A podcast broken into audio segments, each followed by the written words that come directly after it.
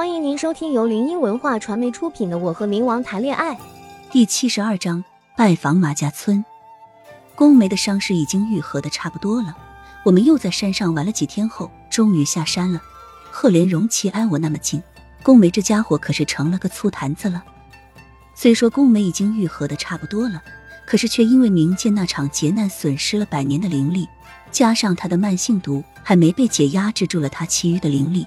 所以苏白那一伙人随时都会回来找麻烦。而后我们去拜访了马家村，听宫梅说，那颗千年灵珠就镇压在马家村的龙脉底下。入道之后，我们就开始接一些灵异单子。这次村长不知道从哪听来的我的名号，我知道肯定是宫梅这个家伙在背后私自替我接了单子。随后一个电话过来，就把我们邀请过去了。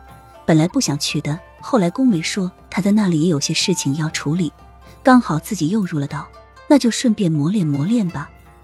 毕竟总不能有事都靠他，要是不自己揣摩磨练，那入道来干嘛？这样一来也能增加自己的经验。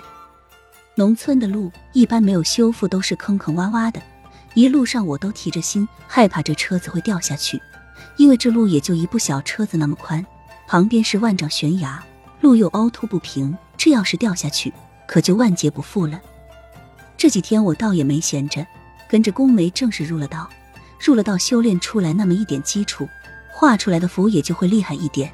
当然，入道也会有缺点，因为窥探天机太多，通常都会五弊三缺。我们刚到达村口，结果一个来迎接的人影都没有。我咂巴咂巴嘴，吐槽道：“啧，啥村长啊？一个来迎接的人都没有。”宫梅下车，站在我旁边，双眸注视着那村子，眼底沉思着什么。玉清则开口损我：“你个半吊子，还指望有人接呢？到时候跑得比谁都快，那就尴尬了。”闻言，我一气之下就从后面给了玉清一脚：“半吊子就不能有人接吗？这个家伙真是狗嘴吐不出象牙。”玉清拍了拍屁股，走到刘管家跟前，眼泪汪汪，委屈巴巴。白莲花道：“狐狸，他欺负我。”嘤嘤嘤。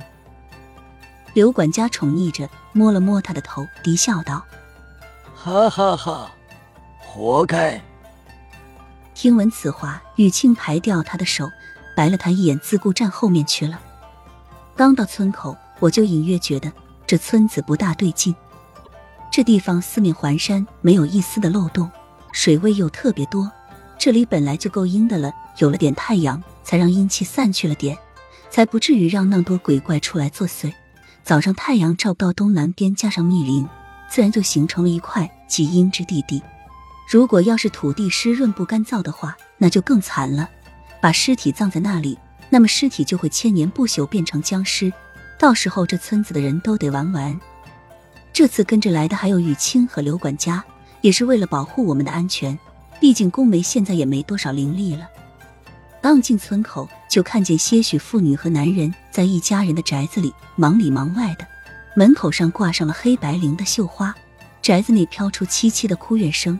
我被这一幕吸引了，路过的时候没忍住往里瞟了一眼。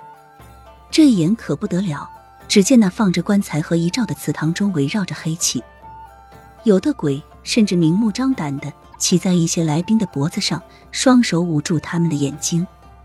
乍一看，有个小鬼还在啃棺材，感应到我的目光，忽地抬起头朝我咧开一个诡异的笑容，看得我直发森。我被吓得连忙收回了目光，因为学了点道行，自然也是懂那么点的。自己的眼睛不知道啥时候开了阴阳眼，好像从杨家大宅那次起就可以看见那些东西了。至于是怎么开的，自己也不太清楚。我扯了扯宫梅的衣角，看着她道：“宫梅，那家人怎么了？祠堂那么多鬼物。”宫梅迈着优雅的步伐向前走着，自身就散发出一种高贵的冷傲。沾上了不干净的东西呗。她轻描淡写的说着，性感的喉结一上一下的蠕动着。我往后看了一眼，思索着什么，往前走着。听众朋友，本集已播讲完毕，喜欢的朋友记得挥挥你的小手，点点关注，欢迎大家订阅，下集精彩继续。